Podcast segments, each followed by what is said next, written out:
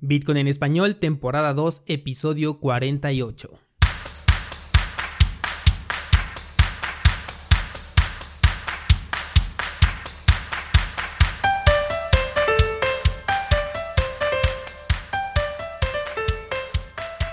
Bienvenido, esto es Bitcoin en español, el podcast donde hablamos de criptomonedas, tecnología, cadenas de bloques y por supuesto Bitcoin.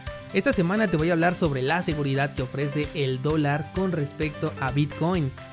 Pero primero ya lo sabes, lotterybitcoin.com diagonal cursos. Ya se está cocinando el tercer curso, de hecho quería sacarlo esta misma semana, pero vaya que la edición me está llevando algo de tiempo.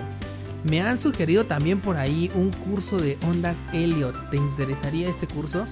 Házmelo saber en lotterybitcoin.com diagonal contacto así como cualquier duda, comentario sobre el contenido que tengo para ti, ya sea el de YouTube, el de la página web o por supuesto el de este podcast Bitcoin en español. Así que comenzamos. Último lunes del mes de julio, estamos a 29 y Bitcoin continúa lateralizando, consolidando ahí su precio, dando oportunidades para quienes quieran acumular porque tenemos un boleto, señores, un boleto sin escalas a la luna. el único problema es que el boleto no tiene fecha de salida. Pero tienes que tener preparadas tus maletas porque de que nos vamos, nos vamos. Eso sí es seguro. Como también lo es el dólar. Así es, esta moneda fiat que podríamos considerar como la más fuerte del mundo, aquella que ha dominado la economía mundial durante muchos años y de la que ahora muchos países quieren separarse.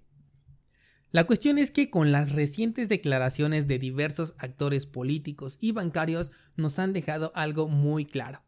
Aunque yo no creo que es justamente lo que querían transmitir, pero es lo que han hecho. Te cuento. Primero tuvimos lo de Donald Trump, lo que estábamos hablando en el episodio antepasado, diciendo que no es fan de las criptomonedas, que su volatilidad las hace muy riesgosas, y los típicos y desgastados argumentos a los que ya estamos bien acostumbrados. Todos los bitcoiners ya sabemos todos los pretextos que le ponen a las criptomonedas y que también no son reales.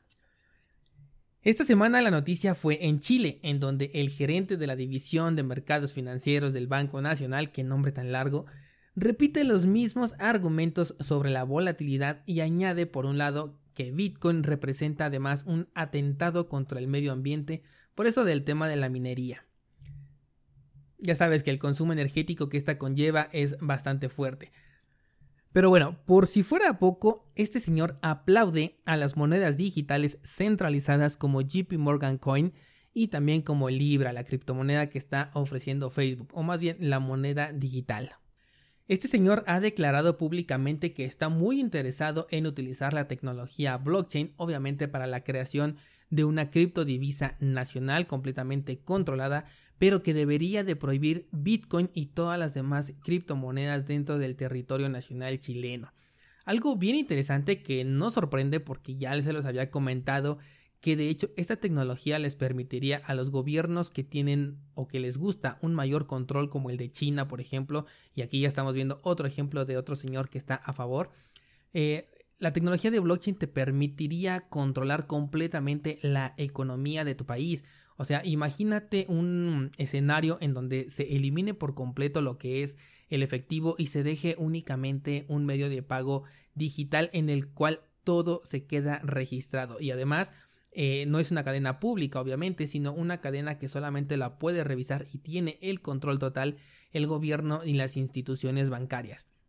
O sea que podrían saber en todo momento cuánto gastas, cuánto tienes, cuánto ahorras y obviamente en dónde estás, porque vas a poder saber en dónde lo gastaste. Que te compraste un chicle, ah, bueno, yo ya sé que Dani Vargas se compró un chicle en la tiendita de la esquina que está, eh, no sé, en determinada, en determinado punto geográfico, porque obviamente todo eso quedaría completamente registrado. Así que no te sorprendas si en algún futuro eh, comenzamos a ver cómo el dinero en efectivo pasa a segundo término y poco a poco comienza a desaparecer. Me parece muy interesante ver a nuestros políticos diciendo cosas que una de dos o no entienden o que al menos para algunos pues ya no representa una verdad absoluta como lo hubiese hecho hace muchos años y esto se lo debemos eh, a lo que es el Internet que ha descentralizado completamente la información. Ya no nos quedamos únicamente con lo que nos digan, sino tenemos la oportunidad de indagar, de cuestionar, de investigar y de tomar eh, lo que realmente más se asemeje o más se alinee con lo que es nuestros ideales. Te comento esto por lo del tema de la minería y el consumo energético que dice este señor, ya que la mayoría de granjas de minería eh, trabaja bajo energía solar y aunque fuera con energía eléctrica, existen muchos canales de desperdicio eléctrico sin ningún retorno ni utilidad en la práctica diaria. Como para que se critique a Bitcoin por ello, pues simplemente no se me hace nada coherente. Pero bueno, estamos aquí para hablar del dólar, y es que ambas declaraciones tienen como común denominador el tema de la volatilidad. Para nadie es novedad que Bitcoin y las criptomonedas son muy volátiles, en eso estamos completamente de acuerdo, y que en un solo día pueden dar un cambio impresionante de precio también lo hemos visto. Pero bueno, preparemos el escenario para lo que te voy a comentar. Vamos a descartar lo que hemos dicho en episodios anteriores sobre el control que los gobiernos tienen sobre su moneda y que la pueden autodevaluar si así lo desean. O sea, no vamos a tomar eso en cuenta para lo que vamos a platicar, aunque sea una realidad. Vamos a centrarnos en que la economía internacional se encuentra basada en un modelo de deuda. Por ende, el dinero que tenemos es un activo que está condenado a la inflación. Hablo de todas las monedas, pero para ejemplos prácticos de este episodio nos vamos a referir únicamente al dólar, ¿vale? Entonces, chécate las posibilidades que tenemos. Por un lado, con las criptomonedas o con Bitcoin, para no hacer tan amplio el panorama, tenemos siempre dos opciones. Siempre. O sube de precio o baja de precio. Son las únicas dos opciones que tenemos con respecto al tiempo. Ahora bien, con el dólar, tal como lo dicen los gobiernos, se tiene una mayor seguridad que con Bitcoin ya que no tiene una volatilidad que vaya a poner en riesgo tu economía. Si el dólar no es volátil, quiere decir que no sube y baja como lo hace Bitcoin. Y si el dólar está en un sistema que inalterablemente lleva a la devaluación, entonces como resultado el único movimiento que puede hacer el dólar es bajar, devaluarse, depreciarse, caer, valer menos para pronto. Todos los gobiernos que han atacado a Bitcoin por su volatilidad es como si nos dijeran, oigan, no jueguen a ganar o perder dinero, mejor vayan a la segura con una moneda en la que cada día que pasa vale menos. Aquí es seguro que pierdes, porque sí, eso es algo completamente seguro. Imagínate el comercial, ¿por qué vivir en la incertidumbre de si hoy vas a ganar o perder con Bitcoin? Si puedes tener la seguridad de que aquí con mi moneda siempre vas a perder todos los días sin excepción. Y así ha sido. El poder adquisitivo de la moneda con el paso del tiempo se va depreciando cada vez más. Cuando somos ajenos a este tipo de conocimiento, solemos referirnos a él como, ay, qué caras están las cosas, todo sube de precio. Y nos queda ese recuerdo vago nada más de cuando con un dólar podíamos satisfacer un antojo. Bueno, eso también depende a qué generación pertenezcas, pero yo sí tengo todavía ese recuerdo. Aquí hay algo muy importante que quiero que te des cuenta sobre el entorno que nos está rodeando. Conseguir el dinero cada vez incrementa su dificultad. Es como la minería de Bitcoin. Vemos en Japón jornadas de 14, 16 horas de trabajo, gente que vive para trabajar.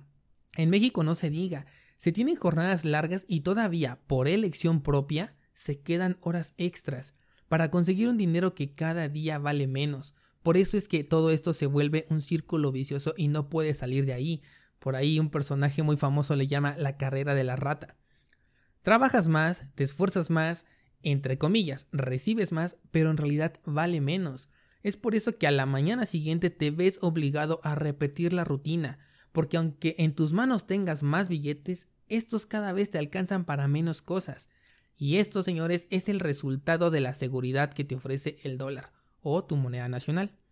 La moneda más fuerte del mundo te ofrece la seguridad que siempre va a devaluarse. Ese es el comercial real.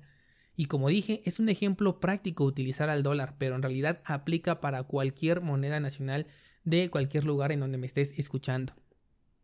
Ahora, tomando en cuenta que estamos a nada de entrar en crisis financiera, que de hecho ya te comenté que varios países ya están en ella, ¿en dónde te vas a refugiar?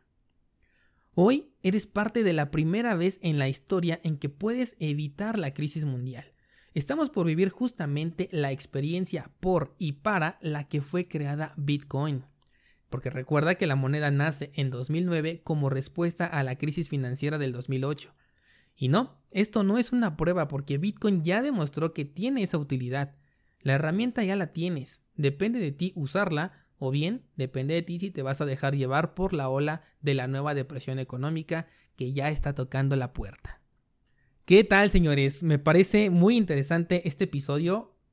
O no sé si es solo a mí que ya me está apasionando demasiado este tema y todos los días me la paso investigando al respecto.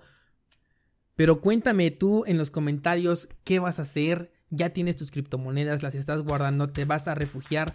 ¿O solamente las estás utilizando como un medio mm, como si fuera un casino, nada más quieres conseguir más dinero y no te importa realmente eh, la utilidad para la que fue hecha, el que puedas respaldar, de qué manera utilizas tú a Bitcoin, porque estoy seguro que si tú me escuchas, tú ya eres un usuario de estas criptomonedas.